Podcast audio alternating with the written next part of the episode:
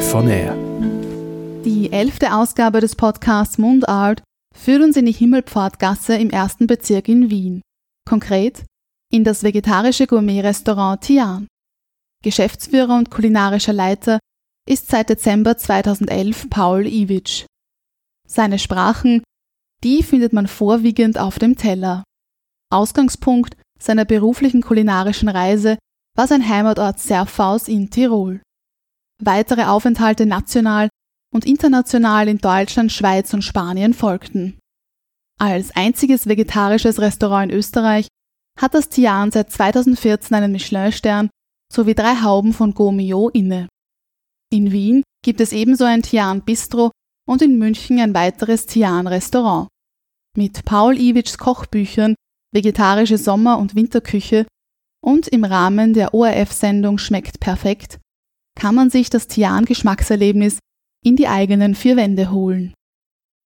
Aus welchen Zutaten setzt sich Paul Iwitsch Sprachgebrauch zusammen? Wir sprechen über Maßeinheiten wie a Wengerl, a bissel, a Eizerl, verbinden Kochkunst mit Sprachkunst und erfahren, wie das Tian-Küchenteam in Aktion klingt. Das sind die heutigen Schmankerl unseres Mundart Vier-Gänge-Menüs. Herzlich willkommen, Paul Iwitsch. Rezeptbücher, Kochsendungen, Foodblogs, Kochschulen, Kochseminare, Kochen und Essen sind ein wesentlicher Bestandteil unseres Alltags. Aber auch in unserer Sprache werden zahlreiche Begriffe und Redewendungen sozusagen eingekocht, also haltbar gemacht. Zum Beispiel mit jemandem ist nicht gut Kirschen essen, jemanden aus der Hand fressen, er wird dich schon nicht fressen, jemanden zum Fressen gern haben, ein gefundenes Fressen. All diese Redewendungen zeigen die Wichtigkeit von Essen und Kochen in unserem Leben. Was war deine früheste kulinarische Prägung? Welche Speise, welchen besonderen Geschmack aus deiner Kindheit bzw. Jugend hast du noch heute in Erinnerung? In Erinnerung an die drei Speisen, muss ich sagen. Die erste Erinnerung und eine von die, äh, die schönsten ist einfach der Kohlrabi aus dem Acker, wo ich mit meinem Cousin ausgestattet mit einem Schweizer Taschenmesser auf Raubzug war. Der war einfach geschmacklich sensationell. Das war wie eine Eroberung. Dann auch die Speckknödelsuppen meiner Eltern. Das ist für mich einfach heimkommen. Das ist eines der schönsten Gerichte. Und beim Süßen war es immer der frisch gebackene Obstkuchen und Gugelhupf von der Mama. Sensationell. Das war also womöglich die Geburtsstunde deines feinen Gaumens. Aber es war auf alle Fälle relativ früh eine Art Gespür da. In einem Interview findet man, dass du eine Faszination hattest für die Hühnereier deines Großvaters in Kroatien. Oder dass du in der Schulzeit das Kantinenessen verweigert hast. Wurde diese Haltung auch in der Familie irgendwie bewusst vorgelebt? Ich glaube, in der Familie wurde das eher unbewusst vorgelebt, aber die Mama hat sehr bewusst gut eingekauft und auch der Papa. Und du hast schon angesprochen, die Eier von meinem Opa, das war eins von die besten Geschmäcker und immer noch in meiner Erinnerung, was es gibt.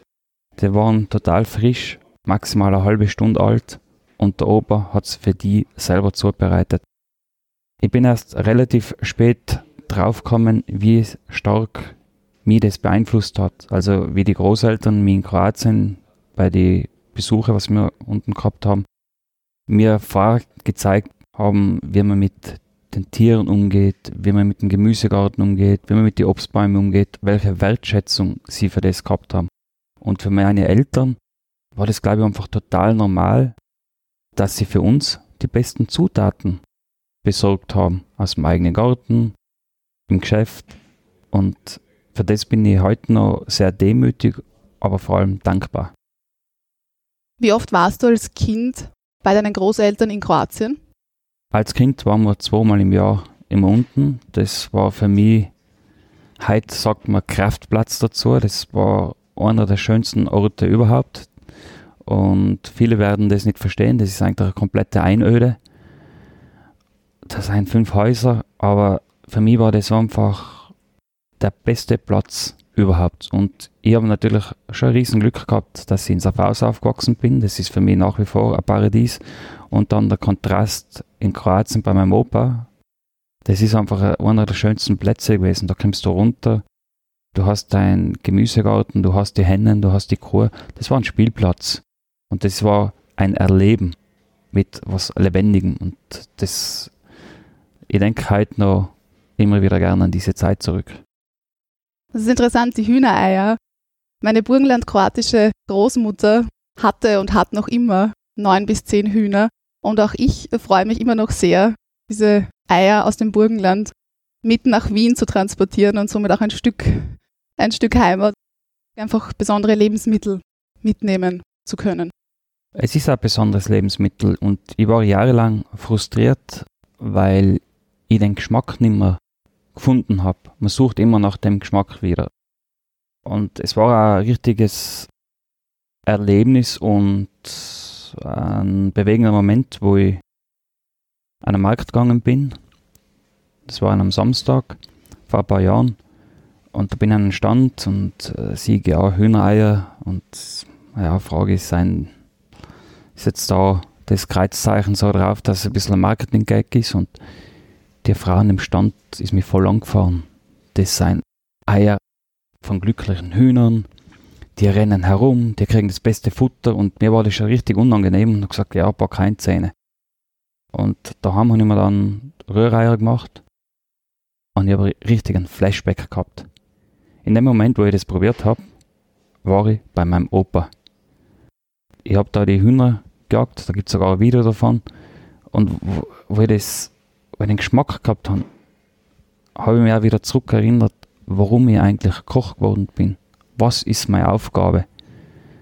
Und ein Geschmack hat sehr viel Einfluss auf uns. Und da ist mir, in dem Moment ist mir erst richtig bewusst geworden, wie wichtig mir Essen überhaupt ist. Was unterscheidet denn grundsätzlich die kroatische Küche von der österreichischen? Von meiner Wahrnehmung her unterscheidet sich das, dass in der kroatischen Familie das Essen total wichtig war für die Gesellschaft. Das heißt, man sitzt zusammen, man isst, man redet, man diskutiert. Und es war mehr als wie nur Nahrungsaufnahme. Meine Tanten waren immer beleidigt, wenn wir Leute dabei gehabt haben, die gesagt haben, nein, nein, nein, nein, wir wollen nichts essen. Für die ist das einfach ein gesellschaftlicher, total wichtiger sozialer Aspekt. Und in Tirol war es eher so, so jetzt ist 12, jetzt essen wir und dann gehen wir wieder. Aber da bin ich wieder froh, dass ich auch die kroatischen Wurzeln vom Papa mitgekriegt habe, weil auf unserem Tisch daheim ist es sehr lebendig zugegangen. Das war nicht so, jetzt wird gegessen, jetzt ist er Ruhe, sondern jetzt essen wir und jetzt reden wir. Das war eine wunderschöne Sache. Also es wurde auch ein bisschen mehr zelebriert das Ganze drumherum? Es war sehr natürlich und es ist eigentlich, trifft auch den Grundkern vom Essen. Essen ist einfach ein sozialer Austausch, nicht nur Nahrungsaufnahme, sondern wir sprechen ja von Lebensmitteln, wenn es gut geht. Und dann soll es ein lebendiger Prozess sein. Und was gibt Schöneres, als wenn du in einer guten Gesellschaft ein gutes Essen konsumierst? Und was unterscheidet jetzt die Sprachen Kroatisch und Deutsch. Welche Beziehung hast du persönlich zu den Sprachen, beziehungsweise welche Erfahrungen hast du mit diesen beiden Sprachen gemacht? Sowohl gute wie auch negative. Und es hat dann äh, eine Zeit gegeben, wo ich die kroatische Sprache komplett aus meinem Leben geschlossen habe. Das einfach, wenn man als Volksschüler dann als Ausländer beschimpfen wird, und man versteht es nicht, weil man wächst in Safars auf, man hat dort die Familie und dann zählt man zu einem Ausländerkind. Und das wollte ich nicht, weil ich wollte integriert sein. Und da habe ich wirklich die Sprache von meinem Papa ausgeschlossen aus meinem Leben. Immer wenn er dann Kroatisch geredet hat, habe ich nur auf Deutsch zurückgeredet. Und ich war schon richtig aggressiv, dass er Kroatisch geredet hat, weil ich wollte einfach dazugehören. Es hat schon sehr lange gebraucht, bis ich die Sprache wieder aufgenommen habe dass ich in die Sprachschule gegangen bin, weil ich habe schon gemerkt, dieser Teil fehlt mir nicht. Und ich fühle mich auch total wohl, wenn, wenn man Kroatisch redet und dann zeitgleich fühle ich mich wieder unwohl, weil ich sie nicht so beherrsche, wie ich sie beherrschen könnte. Und jetzt im Nachhinein bereust du es sozusagen mehr oder weniger, dass es nicht mehr ein größerer Teil deiner Lebenswirklichkeit, deiner sprachlichen Lebenswirklichkeit ist. Bereuen ist immer so ein hartes Wort. Ich glaube, das war einfach ein Prozess, der was für mich sehr wichtig war, damit ich vieles besser verstehe in einem Alter und man hat zu jeder Zeit die Möglichkeit, es nachzuholen. Aber nur, aber nur begrenzt. Da haben wir eine recht ähnliche Erfahrung. Meine Mutter ist Burgenland-Kroatin. Ihre Muttersprache ist sozusagen Kroatisch.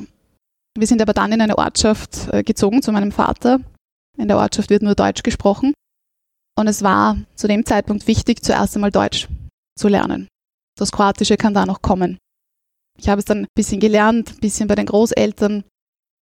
In der Jugend gab es wirklich eine Chance, das, das gut zu erlernen. Und dann wieder ab dem Gymnasium ganz andere Lebenswelt. Und jetzt, wenn ich darauf zurückblicke, ist es einfach irrsinnig schade. Meine Cousins und Cousinen, die haben einfach diesen, diesen Mehrwert, diese Ressource mehr. Und ich sehe es halt jetzt auch, dass ich es eigentlich nur mehr schwer oder ja, dass es irgendwie nicht mehr passt, das jetzt aufzuholen und sich jetzt wieder dran zu setzen hinter die Bücher. Ich finde, dass, dass man jetzt schon wieder beginnen kann und ich war in der Sprachschule, da ist sehr viel um Theorie gegangen, die habe ich einfach nicht verstanden, was ist jetzt Präsenz, was ist Gegenwart, was ist jetzt die Zukunft und äh, ich war da mit Studenten rein, die haben darüber diskutiert und ich wollte aber nur die Sprache lernen. Und die Lehrerin hat immer nur gelacht, weil ich habe es automatisch richtig beantwortet. Wenn sie mich gefragt hat, warum, sage ich, ich weiß nicht warum. Dann sagt sie, ja, man merkt einfach, dass du mit der Sprache aufgewachsen bist, nicht? Und man hört da, wenn du redest, wäre es eigentlich auch eine Art Muttersprache. Ich glaube, man tut sich teilweise einfach in Ausreden verfangen, warum man jetzt eine Sprache nicht mehr lernen kann oder Name ist jetzt schon zu alt. Eigentlich ist man nicht. Wenn man es wirklich will, dann kann man es auch wieder erlernen. Man muss es nur wirklich wollen. Und das ist jetzt momentan, wo es bei mir scheitert. Ich hätte es gern früher besser können, weil die Bindung oder die Verbindung zu meinem Opa war einfach dermaßen stark, dass ich es heute schon bedauere, dass ich vielleicht nicht alles verstanden habe, was er mir mitgeben wollte. Wir starten mit dem ersten Gang, mit der Vorspeise und servieren Rotkraut, Petersilie, Joghurt. Wenn du nun deine persönliche Sprache, deinen aktuellen Sprachgebrauch, wenn du nun daran denkst, wie würdest du diesen als Rezept beschreiben? Welche Zutaten sind für deinen Sprachgebrauch charakteristisch? Meine Sprache liegt definitiv auf dem Teller und dadurch, dass ich an einer Sprache sehr schätze, die Vielfalt und die Möglichkeit der Wortwahl, mag ich gern viele Zutaten und alles, was ich nie will, ist mir einschränken lassen. Das heißt, es gibt nicht das Gewürz, was mich beschreibt, ja, ab und zu habe ich ziemlich viel Pfeffer in mir selber rein. Aber ich bin halt zeitgleich wieder total ruhig und besonnen. Und ich denke auch nie, man sollte beim Essen oder bei der Sprache sich nie in eine Schublade reindrücken lassen, sondern offen bleiben und sich daran erfreuen, wenn man wieder ein neues Wort oder eine neues, neue Zutat entdeckt. Und ich glaube auch, dass das meine Sprache ist, eine ständige Weiterentwicklung. Und wäre die Zusammensetzung der Ingredienzien ein Sprachensalat oder eher ein Sprachenkompott oder ein Sprachencocktail? Aktuell. Ich glaube, es keins für die dreien beschreibt. Es, ich würde eher sagen, dass das ein Essay ist fürs Leben. Welche Möglichkeiten gibt es? Und wir würzen das sehr punktuell und wissen, welches Wort bzw. Zutat wir verwenden und das aus einem bestimmten Grund. Und ich rede lieber weniger, aber dafür genau das, was ich sagen möchte. Und welchen Stellenwert hatte bzw. hat der Tiroler Dialekt in deinem beruflichen und privaten Alltag? Der Tiroler Dialekt hat einen sehr hohen Stellenwert bei mir. Das ist meine Heimat, da bin ich aufgewachsen. Das ist die erste Sprache mit Kroatisch, was ich gelernt habe. Und der Papa lacht immer, dass ich einfach die Eigenschaft von der Mama mitgekriegt habe, dass ich ziemlich eine, eine gewisse Sturheit habe, aber eine positive, die was sich in Form von Ausdauer widerspiegelt. Und da ist man schon als Tiroler, kommt halt wieder der Gantler durch, ne? Aber das ist das, was man dann mit dieser Heimat einfach verbindet. Aber kannst du eine Art Veränderung feststellen? War dir der Tiroler Dialekt in der Kindheit und Jugend näher, als er jetzt ist, oder ist das relativ konstant und ist der Tiroler Dialekt einfach immer irgendwie präsent? Der Tiroler Dialekt ist immer präsent. Das ist ein Teil von mir, das ist ein sehr wichtiger Teil von mir. Und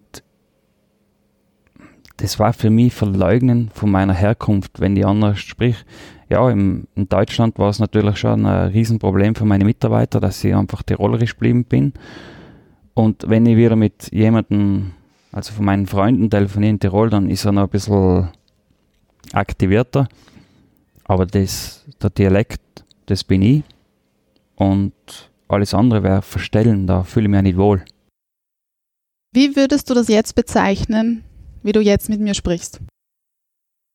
Das ist ein Zwischending, also man merkt definitiv den Tiroler Ansatz, den Dialekt, aber ich fühle mich damit wohl und ich glaube um das geht's.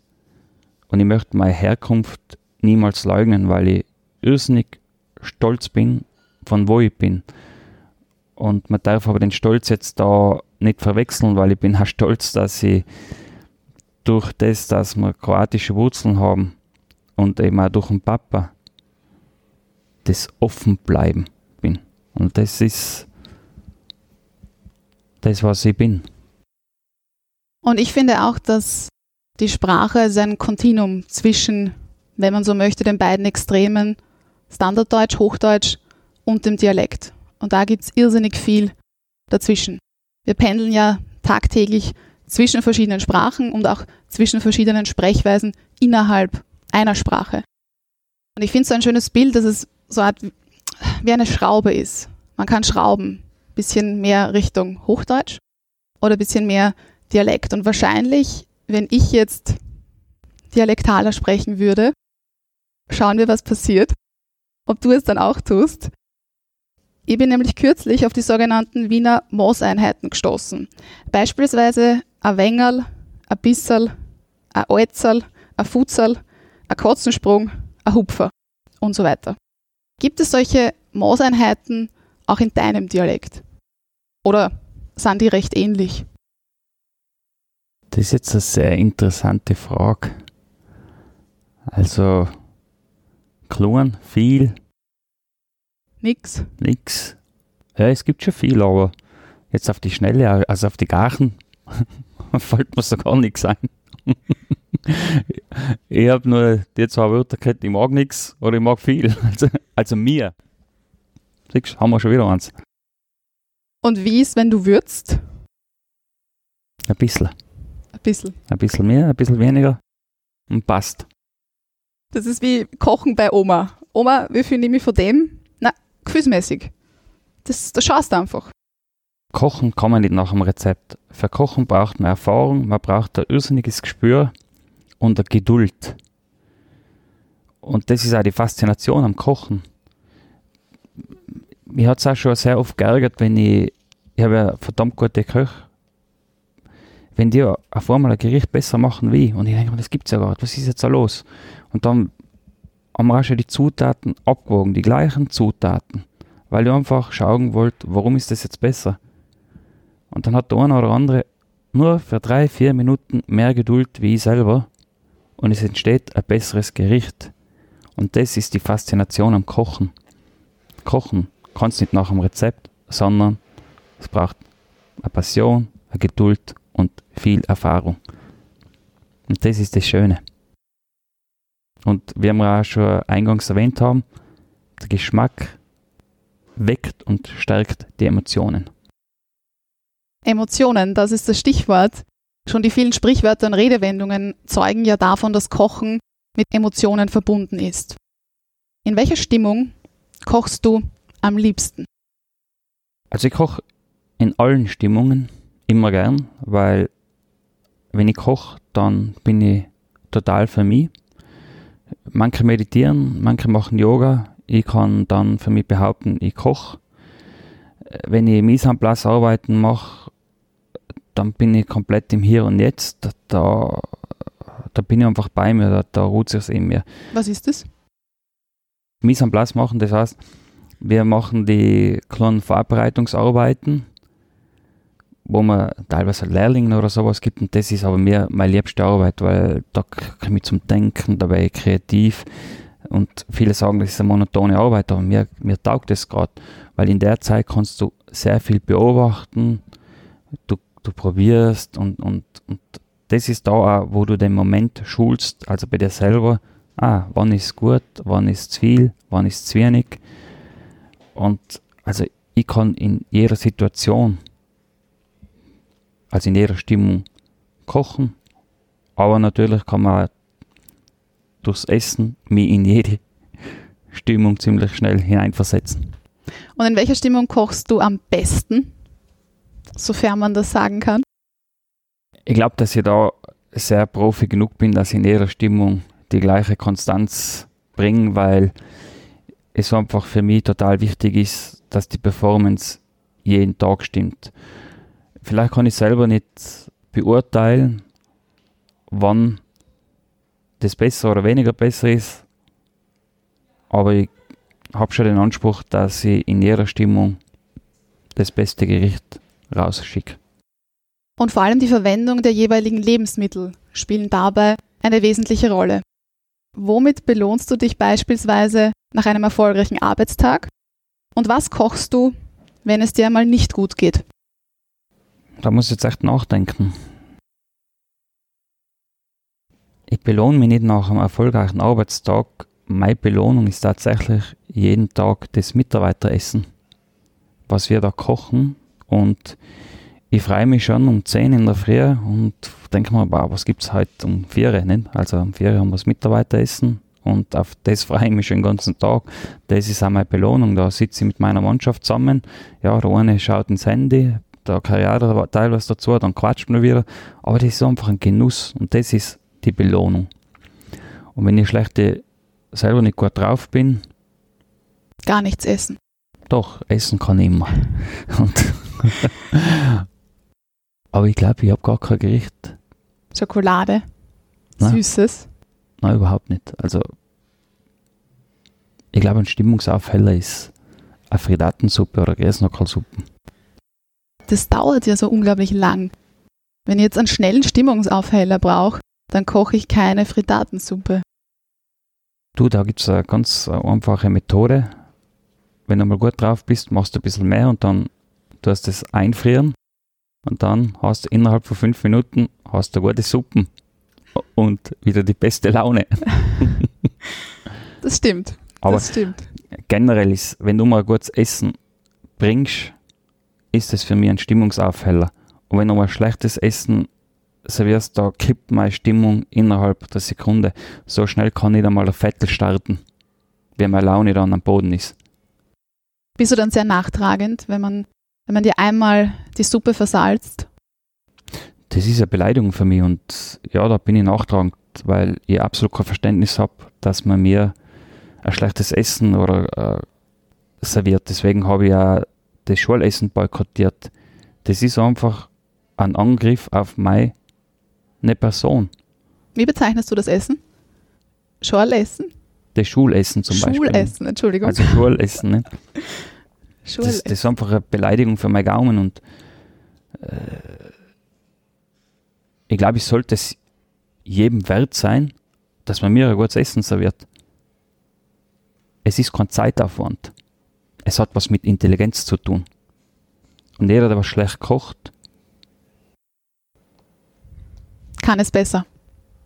Sollte es besser können. Seien wir diplomatisch. passend zur Suppe, passend zum zweiten Gang, die Suppe, Wir servieren Zwiebel, Zirbe, Boxhornklee. Das Salz in der Suppe, das Haar in der Suppe suchen bzw. finden, jemanden Salz in die Wunde streuen, das eigene Süppchen kochen, vorrätig, um dann auch kurzfristiges genießen zu können und die Suppe auslöffeln müssen. Was war eine der ersten und vielleicht auch härtesten Lektionen, die du im Rahmen deiner Ausbildung gelernt hast? Ich habe sehr viel harte Lektionen lernen dürfen. Also da können wir, glaube ich, zehn Podcasts füllen. Aber ich glaube, die allerhärteste war einfach, ich habe ja schon mit zwischen 14 und 15 angefangen, wo ich dahin gearbeitet habe, dann zum Chef gesagt habe, Chef, wir sagen uns um 5 Uhr wieder und der Chef kommt und sagt, ja, hast du deine Arbeit schon fertig? Sag ich, ja, nein, aber es ist jetzt uns, jetzt habe ich Pause. Dann hat es kurz einmal ein, ein Donnerwetter gegeben, ne? also die, das war ein kleiner Orkan. und dann habe ich halt durcharbeiten müssen und ab dem Zeitpunkt habe ich gewusst, okay, ich habe da zwei Möglichkeiten, schneller und sauberer arbeiten. Also das chillige Leben ist jetzt vorbei. Und ich bin für die Situation sehr, sehr dankbar, weil hätte er da zu viel Geduld mit mir gehabt, dann hätte ich mich nie dahin entwickelt, dass ich meine Grenzen ausloten kann. Und du musst Grenzen ausloten, sonst kommst du nicht weiter im Leben. Aber wie sah dann so ein Tag in den Anfängen aus? Beginn, Ende, Pausen? Wir haben da um 8 Uhr angefangen, dann zwischen 1 und halb 2 haben wir dann die Mittagspause gehabt und dann ist um, um 5 Uhr wieder weitergegangen bis 10 Uhr. Und wenn ich ganz gut war, war halt der Tag von 6 Uhr bis 10 Uhr. Und nächsten Tag wieder? Nächsten Tag wieder. Der Ausgangspunkt deiner beruflichen kulinarischen Reise war dein Heimatort Serfaus. Von dort ausgehend führte der Weg in weitere österreichische Bundesländer und darüber hinaus nach Deutschland, Schweiz und Spanien. Wie blickst du auf diese Lebensphase zurück? War dies eine Zeit des Ausprobierens, des Experimentierens, des Suchens und Findens? Vorwiegend war es des Suchen und des Findens wegen.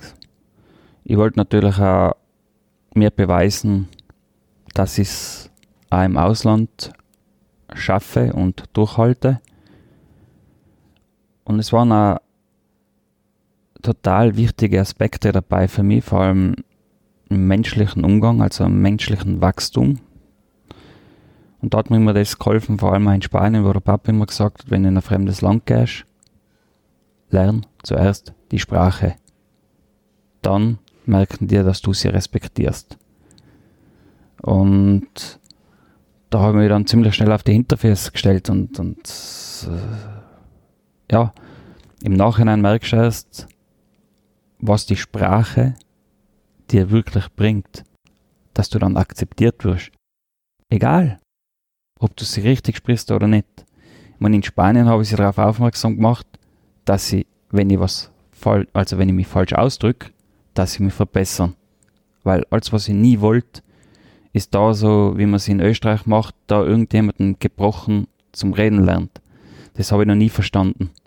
Und da habe ich auch Anekdoten, die was nicht so lustig sein, wenn du nach deiner Lehrzeit zum ersten Mal arbeitslos bist, du gehst ins Arbeitsamt und der sieht deinen Namen und fragt, du verstehen Deutsch? Und ich denke mal, Herrst weiter, ich, ich bringe das Reden richtig bei, 120 Schilling die Stunde. Und er sagt, ja, Entschuldigung, hab nicht gewusst, dass du das kannst. Sage ich, ja, du kannst trotzdem mit mir normal reden. Wie soll ich die Sprache lernen, wenn du mich wie ein Vollidiot behandelst? Nicht? Und, und das sind schon dann auch Punkte, was die menschlich irgendwo weiterbringen, ebenso wie in Spanien. Und das waren super Prozesse, gar nicht so beim Kochen her, sondern wirklich der menschliche Aspekt, wo ich aber auch erst, weil ich bin ein bisschen langsam, dann so mit 28, 30 festgestellt habe, was mir das braucht hat. Und was ist von dem Spanischen noch übrig? Mit dem Spanischen ist leider nichts mehr übrig, außer Holla. Das ist doch schon 15 Jahre her. Ich habe dort unten leider drei Monate zu früh die Zelte abgebrochen, weil die Spanier waren sehr beeindruckt, dass sie nach fünf Monaten schon so in ihrer Sprache drinnen waren und der, der Nono hat gesagt, noch einen Monat, Paul, und dann weiß keiner mehr, dass du ein Österreicher bist. Ne? Aber das hat mir auch extrem Spaß gemacht, muss ich sagen. Und warum bist du gegangen? Ich bin mit der Haltung, mit den Werten von dem Hotelchef einfach nicht klargekommen. Und ich druck sehr viel durch, aber ich war einfach schon im Alter, wo man denkt, na, die Werte sind mir einfach total wichtig und ich kann das einfach nicht vertreten, ein, ein Spielball von irgendjemandem zu werden, nur weil er mit Geldscheinen lockt. Ich bin mein eigener Herr und ich brauche da niemanden. Ich hätte da sicher eine super Karriere machen können, aber auf Kosten von anderen Leuten. Und hm. das brauche ich nicht. Dann müssten wir fürs Tian nach Spanien reisen. Aber dann würde es vielleicht auch nicht Tian heißen, oder was meinst du? Naja, Tian hat ja sehr viel mit dem, mit dem Christian zu tun, mit unserem Eigentümer. Aber es definitiv wäre ich nicht im Tian, hätte nicht alles das durchgemacht, was ich erlebt habe, weil ich bin dann schon zu einem Punkt gekommen mit 30, wo ich mein Leben umkrempeln habe dürfen. Ich habe einfach zwei Möglichkeiten gehabt. Schulmedizinischen Weg oder meinen Geist ein bisschen weiterentwickeln, mich selber weiterentwickeln und mir wieder klar werden, was ich wirklich will. Und äh, man muss das natürlich auch verstehen. Ich, habe bei sehr, sehr guten Chefs gelernt, die was mir irrsinnig viel beigebracht haben, was Qualität ist und genau das ist das, was mir gefallen hat. Wir reden über Lebensmittel. Und dann bin ich in eine Schiene abgerutscht, wo mir die Qualität zwar wichtig war, aber ich habe die Motivation im Profit gefunden. Ne? Also immer günstiger einkaufen, immer. Mir war es echt irgendwann einmal so scheißegal, wo die Lebensmittel herkommen. In, in Deutschland haben sie mich nur mehr genannt, der Tiroler Jude ruft schon wieder an. Ne? Weil ich habe Preisverhandlungen gemacht, die, die haben sich teilweise, äh, jetzt muss ich den Dialekt nehmen, angespieben. Ne? Und ich habe das schon fertig gemacht. Ich bin aber dann auch mit der Zeit nicht mehr in die Küche reingegangen, weil mein ganzer Körper hat sich geweigert, in die Küche zu gehen. Ich wollte kein Pangasius an, angreifen, ich wollte kein Fleisch angreifen, was nach Antibiotika und Penicillin riecht. Aber ja, die Leute haben halt nicht viel zahlen wollen und wir waren aber Luxusressort. Wir haben einfach die besten Zahlen. Und irgendwann hat man das schon mental und auch körperlich krank gemacht. Und das war dann da der entscheidende Punkt, dass ich mich wieder drauf besonnen habe, warum bin ich Koch geworden? Was ist eigentlich unsere Aufgabe als Koch? Wir sind keine Tellerarchitekten. Wir haben ja die weiße Kochjacken übergeben gekriegt für die Ärzte, damit wir mit Lebensmitteln, mit Nahrungsmitteln den Menschen sagen, wie man sich gesund ernährt. Und es ist einfach so, unsere Essgewohnheiten beeinflussen unsere Ökonomie, unsere Ökologie, unser Sozialverhalten und auch unsere Gesundheit. Und eben, da bin ich in der Phase in dem System festgesteckt, was mir einfach krank gemacht hat. Und dann hat es einmal einen Moment gegeben, auch mit, eben mit dem Ei, wo ich das probiert habe, wo ich gewusst habe, ja, das ist meine Aufgabe. Und wo ich mir der Aufgabe dann gewidmet habe, seitdem geht es mir wieder richtig gut. Ich habe mich einfach von dem allen getrennt. Aber da sieht man sehr schön, dass Kochen nicht nur mit positiven Gefühlen einhergeht. Kochen, Köche, Köchinnen kennen ebenso den Stress, die Hektik, den Druck, das Empfinden von Frustration, Versagensängste. Und dann kann man sagen, dass das bei dir so war, dass dieser, dieser gesundheitliche Zustand oder auch dieser gesundheitliche Zusammenbruch dann irgendwie notwendig war für den Durchbruch, für diesen Prozess der Transformation. Der war absolut notwendig und ich habe mehrere Warnschüsse gekriegt in meinem Leben. Ich bin aber, da kommt leider der Tiroler durch, ein bisschen zu stur, um das gleich zu sägen und zu erkennen. Aber natürlich sind das jetzt, ich habe das für mich als in positive Aspekte gemünzt. Ich habe mehr Verständnis für viele Dinge, die ich früher nicht gehabt habe, auch bei Mitarbeitern. Und ich glaube, das ist auch richtig notwendig. Und durch die Erfahrung, was ich gemacht habe, ja, ich bin ziemlich stark hingefallen, war sehr weit unten und habe mich dann wieder aufgerappelt, bin wieder aufgestanden und habe einmal einen sehr langen Reinigungsprozess durchgeführt, was will ich und was will ich nicht. Und was ist Stress an dem Beruf? Unser Beruf ist der schönste Beruf, was man macht. Stress war für mich, wenn ich mit billigsten Nahrungsmitteln, was nicht den Begriff Lebensmittel verdienen, kocht habe.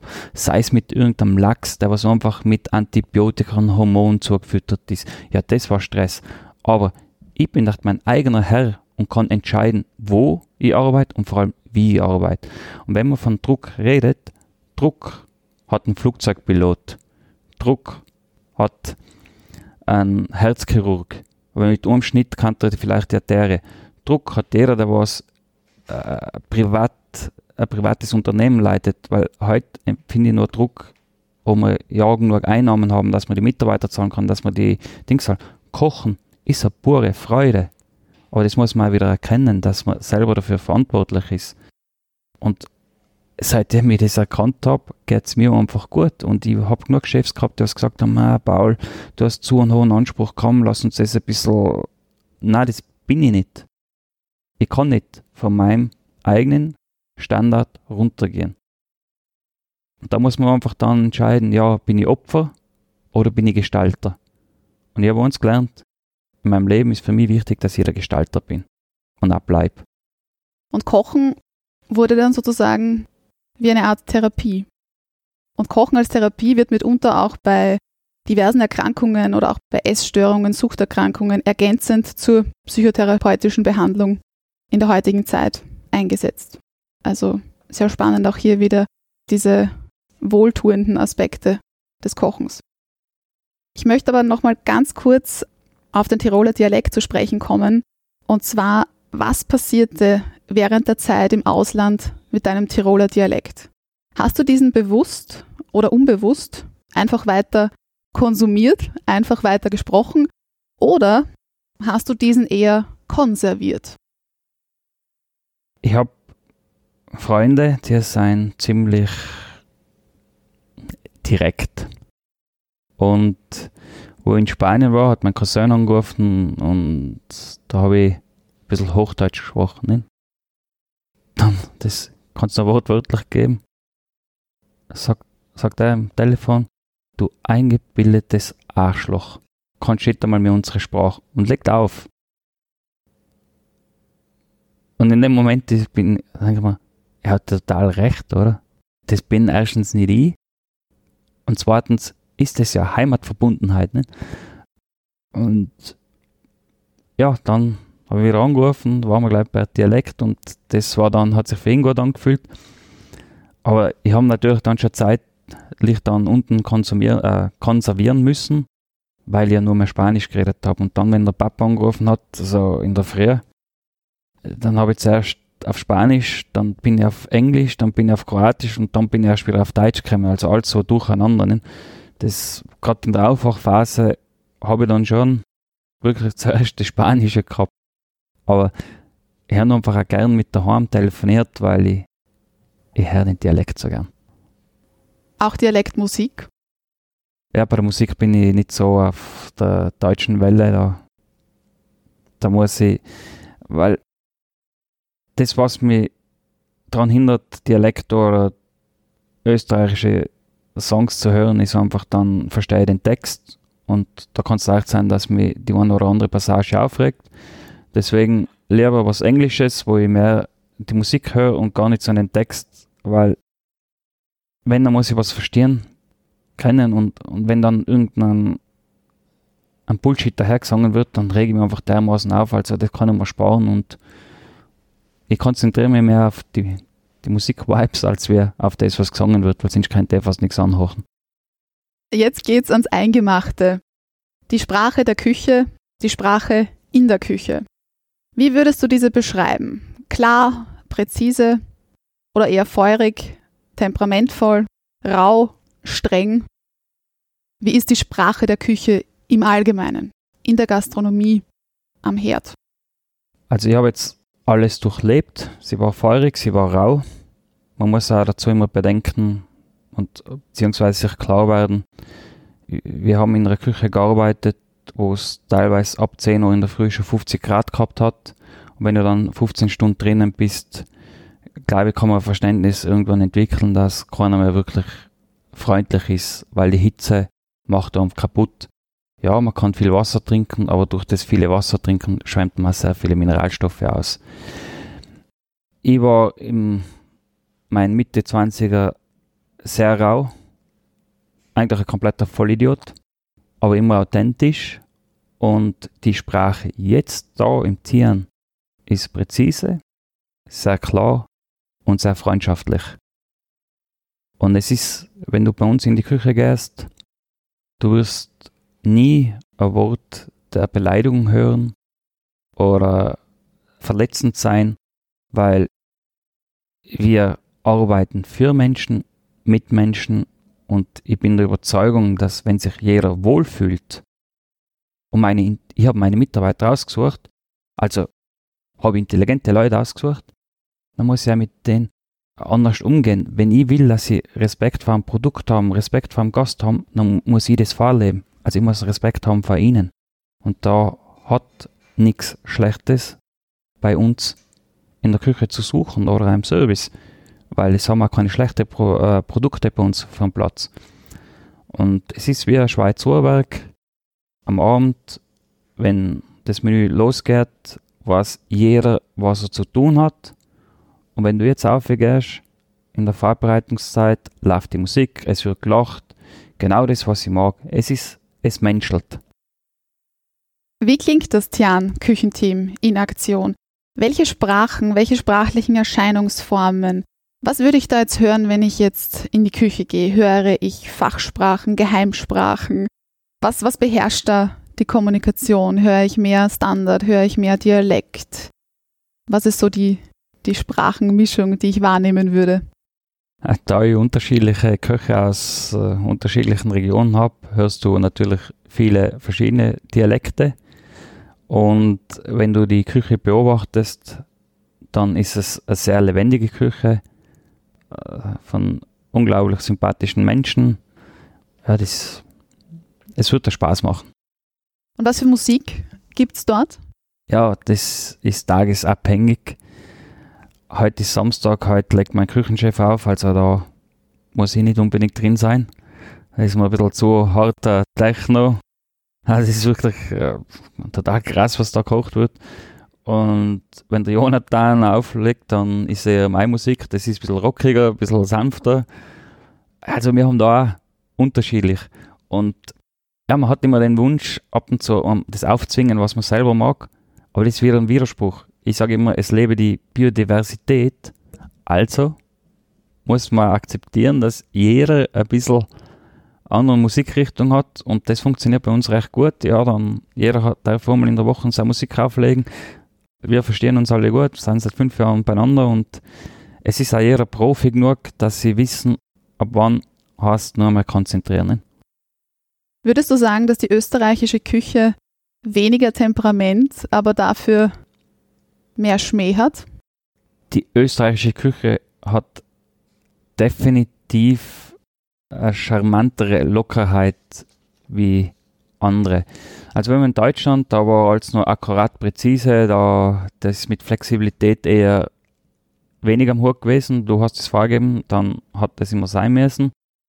In Österreich ist es so, ja, ja, dann machen wir das halt so und so, aber immer noch auf, auf Perfektionismus aus in Spanien war das schon so, das war, du hast einfach gemerkt, wie die Leute drauf sind. Nicht? Also, das war, das war total lebhaft und in der Schweiz war es, wie die Schweizer halt sein. Nicht? Ein bisschen neutral, schauen, was, wo ist der Vorteil. Aber alles, in allem war das einfach irrsinnig faszinierend. Oder jetzt, wo ich in Istanbul war, das, also unterschiedliche Kulturen, das ist sensationell.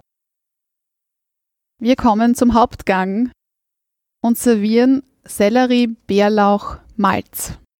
Den Senf dazugeben, vor Wut kochen, die Wut in sich hineinfressen, mit jemandem noch ein Hühnchen zu rupfen haben, im eigenen Saft schmoren und dann doch auch nur mit Wasser kochen. Seit Dezember 2011 bist du Geschäftsführer und kulinarischer Leiter des vegetarischen Gourmet-Restaurants Tian. Damit hast du die Gemüseküche revolutioniert. Vegetarische Sterneküche im Schnitzelland. Gemüse ist sein Fleisch. So haben Medien darüber berichtet. Kannst du den Braten wirklich nicht mehr riechen? Ja, wenn der Braten sehr gut ist, riechen sehr gern. Und war erst letztens beim, bei meinem ehemaligen Chef, beim Sepp beim Schellhorn, der hat einen super Krustenbraten gemacht. Da, das, den Duft, den habe ich gerne in den Außen, aber ich brauche ihn jetzt nicht mehr im Alltag. Und ich finde halt die Gemüseküche sehr, sehr faszinierend. Und das Interessante ist, man muss wirklich wieder mit der, mit der Zeit und mit der Natur mitgehen. Du musst wetterfühliger werden, weil dann sagt halt der Bauer wieder, hey, wir haben das wahrscheinlich noch drei Tage. Oder dann kommt einer, der Wiesmeier und sagt, ja, Topinapur gibt es jetzt nicht mehr, weil der Boden ist gefroren, da grabe ich nicht mehr aus und dann denkst du, aha, okay, passt, gut. Äh, da musst du immer auf eine Situation einstellen und, und bei der Gemüseküche ist auch wieder so faszinierend. Wir haben nicht vier Saisonen, wir haben zwölf. Und das sind einfach interessante Aspekte. Nachhaltigkeit, Wertschätzung gegenüber den Nahrungsmitteln, das klingt hier alles ganz stark durch. Denn Kochen fängt mit dem Produkt an und nicht erst mit der Zubereitung. Achtsamkeit über den Tellerrand hinaus. Dafür steht das Tian. Im Chinesischen bedeutet Tian Himmel. Das Restaurant befindet sich auch in der Himmelpfortgasse im ersten Bezirk in Wien und in Tirol bedeutet der Begriff tun, anpacken. Jetzt würde mich natürlich interessieren, wie klingt der Name in chinesischer Sprache und wie wird er auf Tirolerisch artikuliert? Also auf der chinesischen Sprache kann gar nicht, also kann ich nicht sagen, aber auf Tirolerisch heißt es, ich muss was tieren. Aber es heißt eigentlich tieren. Aber ich, tue, ich, ich muss was tieren, also das ist ein beschreibt da meine Eigenschaft ziemlich gut. Ich muss immer was tun, weil sonst wird man langweilig und es ist nie gut für irgendjemanden, wenn mir fad ist. Ich würde eher sagen, ich muss was tun. Du hast gerade vorher beides. Also verwendest du jetzt auch in deinem alltäglichen Sprachgebrauch, ich muss was tieren oder sagst du auch schon eher tun? Nein, ich muss was tieren. Da eine ist eher so die Unterlandler und als Tiroler hast du ja, sobald du die Tiroler Grenze verlässt, ist als Tirol. Sobald du in Tirol bist, dann musst du einfach hart abgrenzen, Unterlandler und Oberlandler. Und die Oberlandler, liebe Unterlandler, verzeiht mir das, sind aber die richtigen Tiroler, nicht? Uh. Jetzt kommt es zu solchen Diskussionen. Kommen wir noch ganz kurz zu deinem Küchenteam. Sofern dies auf deiner Homepage ersichtlich ist, ist dein Küchenteam hauptsächlich männlich besetzt. Entspricht dies im Allgemeinen der Geschlechterverteilung in der Gastronomieküche? Wie soll ich das jetzt diplomatisch ausdrücken? Mir geht die Geschlechterrolle wirklich auf die Nerven. Ja, weil die Diskussion, ob eine Frau das bockt oder nicht, ist einfach komplett fehl am Platz. Es können sowohl Frau und Mann wahnsinnig Großartiges leisten. Ich kenne Frauen und Männer, die eine große Ausdauer haben und, und es gibt da welche, die was nicht können. Und ich habe erst vor kurzem die Frage gehabt, ja, haben Sie gemerkt, dass eine Frau jetzt da gekocht hat? Ich war mit vier Köchen unterwegs und alle vier haben unterschiedliche Kochstile. Und man sollte es nicht in Kategorie Frau oder Mann eingliedern. Ich schaue auch gar nicht, wie viele Frauen ich da habe oder wie viele Männer. Der, was mich überzeugt, der kriegt auch den Platz. Männlich oder weiblich. Und wir haben halt weniger Bewerbungen von Frauen in der Küche. Das, deswegen haben wir auch weniger oder fast gar keine. Aber es ist auch, weil meine Mannschaft jetzt seit fünf Jahren da ist.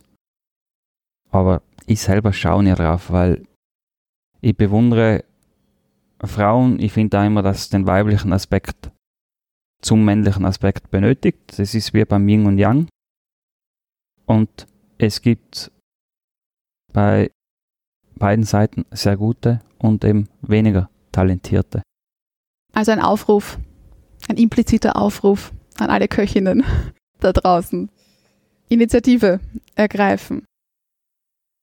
Von der Kochkunst nun zur Sprachkunst. Ich habe immer die Speisenabfolge vorgelesen bis zur Hauptspeise. Wir hatten eben Rotkraut, Petersilie, Joghurt, Zwiebel, Zirbe, Boxhornklee und Sellerie, Bärlauch, Malz als Hauptgang. Das sind auch zugleich die Hauptzutaten der jeweiligen Speise.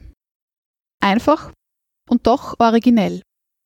Aber warum keine Wortneuschöpfungen? Warum keine Fantasienamen? Das haben wir ziemlich am Anfang gehabt, wo wir Prinzessin auf der Erbse und sowas genannt haben. Aber wir haben uns mittlerweile entwickelt von, von dem spielerischen Jugendlichen. Wir sind jetzt älter geworden. Wir haben viel mehr Klarheit in unserem Tun, in unserem Schaffen. Und deswegen sind wir bei der Ausdrucksweise reduzierter und viel deutlicher geworden. Klar sind Fantasienamen sehr was Schönes und laden auch ein. Früher haben wir das wirklich tatsächlich gebraucht, damit wir vielleicht eine gewisse Lockerheit da im Restaurant haben, aber mittlerweile habe ich so eine wunderbare Mannschaft im Service, dass wir die Lockerheit da spielerisch rüberbringen, dass wir dann sagen können, das ist unser Produkt, das machen wir, für das stehen wir. Also wir seien erwachsener geworden. Kein Schnickschnack. Auch sprachlich. Sprachlicher Schnickschnack. Na, überhaupt nicht. Aber Schnickschnack wird ja teilweise jetzt schon so ein bisschen in das Negative gezogen.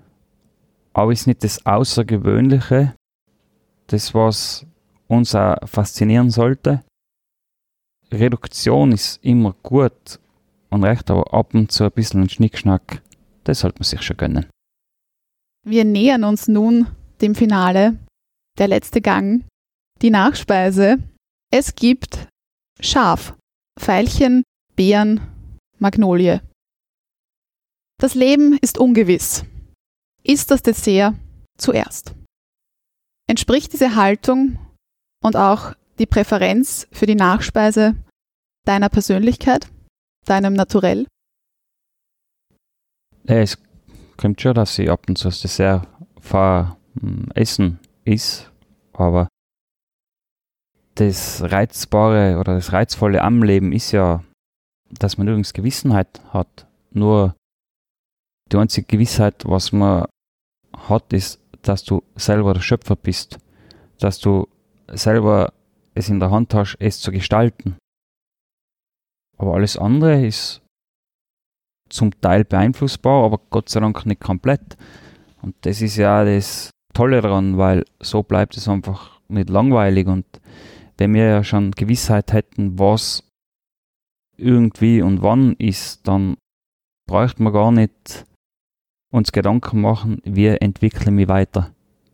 Und durch das Ungewisse musst du einfach weiterentwickeln. Du musst mehr lernen, du musst ein bisschen wachsamer sein, du musst dich mit anderen Menschen zusammentun, dass du Perspektiven wechseln kannst oder wieder verstärken kannst. Also das Ungewisse ist eigentlich das Tolle. Schauen wir jetzt noch gemeinsam in die Zukunft, in die kulinarische Zukunft. Snacks statt vollwertiger Mahlzeiten. Lieferservice. Vorgefertigte Convenience-Produkte. Fertig mariniertes Fleisch, gewaschener Salat, fertig geschnittenes Obst, fertiges Gemüse für den Wok.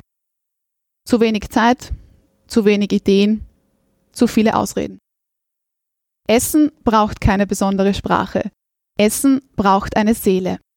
Das ist nur eine ihrer kulinarischen Leitsätze. Was kannst du als Küchenchef tun, um diese Seele des Essens wieder erlebbar, wieder spürbar zu machen? Was ich tun kann, ist einfach mit meiner Seele dabei zu sein, zu wissen, dass ich für Menschen, die was mir sehr am Herzen liegen, koch. Und im Restaurant sind es die Gäste, die was ich für das begeistern will, was ich mache, weil meine Sprache liegt definitiv auf dem Teller. Da ist mein politisches Statement drin, da ist mein Gedankengut drin und da ist auch meine Verantwortung drinnen. Und ich war auch in ich habe auch eine Zeit durchgemacht, wo ich DK-Pizza nicht nur auftauen lassen habe und es mir gleich eingeschossen habe, anstelle dass ich es aufpacke. Und irgendwann musst du die Frage stellen, warum bin ich mir das nicht wert, dass ich mir Zeit nehme für ein gutes, gemachtes Essen. Und ich glaube, dass viele den Stellenwert des Essens nach wie vor zu sehr banalisieren. Gut, die Foodindustrie und die Werbung haben natürlich da sehr viel dazu getan. Nicht? Die nimmt euch, also nutzt die Zeit besser und nimmt die Convenience. Ja, was, wo habe ich da die Zeit besser genutzt, damit ich eine Viertelstunde länger da irgendein Daily Soap schaue? Oder ist es nicht äh, wertvolle Zeit, dass ich zum Markt gehe, mit den Gemüsebauern rede, wertvolle Informationen kriege und spüre, dass da um was Lebendiges geht? Und ich kann es nur für mich beantworten, seitdem ich draufgekommen bin, dass ich mir wirklich was wert bin, koche ich auch wieder für mich selber irrsinnig gern. Früher, und das muss man auch in aller Deutlichkeit sagen, wo ich mir es nicht wert war, habe ich auch keine Zeit gehabt, um mir was zum Kochen. Das ist einfach fadenscheinig. Und da komme ich auch wieder zu meinen Eltern zurück. Ich meine, der Papa hat 16 Stunden gearbeitet, 14 bis 16 Stunden. Die Mama hat auch nebenbei gearbeitet, hat uns abgeholt vom, von der Volksschule und hat dann gekocht. Und beide haben gekocht und, und die einzige Antwort, was sie gehabt haben, ja, weil ihr es uns wert seid. Es geht um einen Wert. Und eben auch um die Wertschätzung sich selbst gegenüber, ja, die oft, die oft zu kurz kommt. Und da sollte man einfach nachdenken. Ja, man, gar einmal vielleicht einen Lieferservice zu bestellen ist nett, aber seien wir ehrlich, in 10 Minuten hast du ein super Essen da. Und auch mit nur vielleicht wenig Lebensmitteln im Kühlschrank kann man was Gutes zaubern. Aber manchmal darf man auch faul sein, aber. es darf nicht zur Gewohnheit werden. Nun noch meine letzte Frage. Wo trifft man Paul Iwitsch in der Freizeit an? Speist du auch gerne auswärts in anderen Lokalen? Trifft man dich beim Würstelstand? Ich is gern, also wirklich sehr gern auswärts.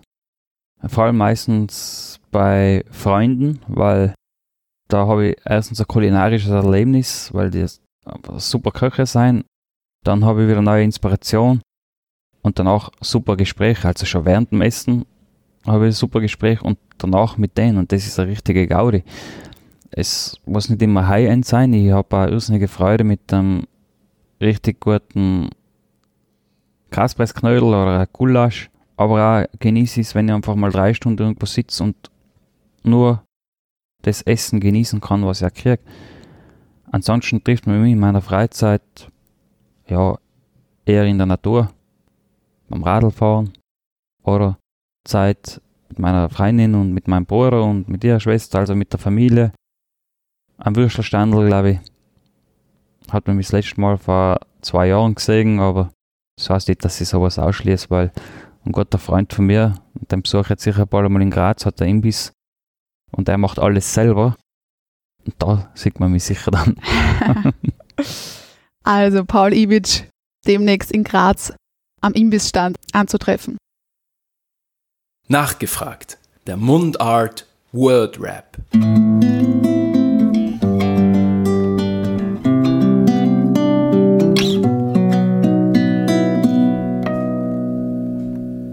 Mein erster Gedanke beim Aufwachen. Heute ist ein super Tag. Und mein zweiter Gedanke? Die Freude an Espresso. Wenn ich koche, dominiert Herz oder Verstand? Das haltet sich die Waage. Eine Gaumenfreude artikuliere ich genau so. Das ist einfach geil. Mein ausgefallenstes Küchenwerkzeug. Ich habe ein Messer und ein Hangel, das reicht mir. Was ist ein Hangerl? Ein Geschirrtuch. Das habe ich immer im Kühlschrank vorrätig, obwohl ich es selber nicht esse bzw. trinke. In meinem Kühlschrank befindet sich nur Dinge, die was ich mag. Und was befindet sich immer? Eine Rohmilchbutter, ein Champagner und eine Misopaste. Die schrägsten Zutaten, die ich je miteinander kombiniert habe. Ich habe sie nie als schräg empfunden. Ich liebe dich, sage ich auf Hochdeutsch oder im Dialekt. Das Einzige, wo ich sage, auf Hochdeutsch. Warum? Ist das nicht unauthentisch? Ja, aber das, ich liebe die, das, ja, das, weiß ich, das, keine Ahnung. Habe ich mir noch nicht so Gedanken gemacht. Aber ich habe mich schon mal wirklich erwischt. Warum das gerade auf Hochdeutsch? Mein heuriges Ostermenü. Mal schauen, was die Schwiegereltern auf den Tisch bringen. Also da bin ich sehr zuversichtlich, dass es sehr gut ist. Wenn ich einmal ins Gefängnis müsste, dann weil. Weil eine Revolution gegen schlechtes Essen anzettel. Das möchte ich meinem zukünftigen Ich gerne sagen. Bleib dir treu, entwickel dich ständig weiter und merk eins, du hast niemals ausgelernt. Und meine persönliche Note. Mir gibt's nur als Rohkost.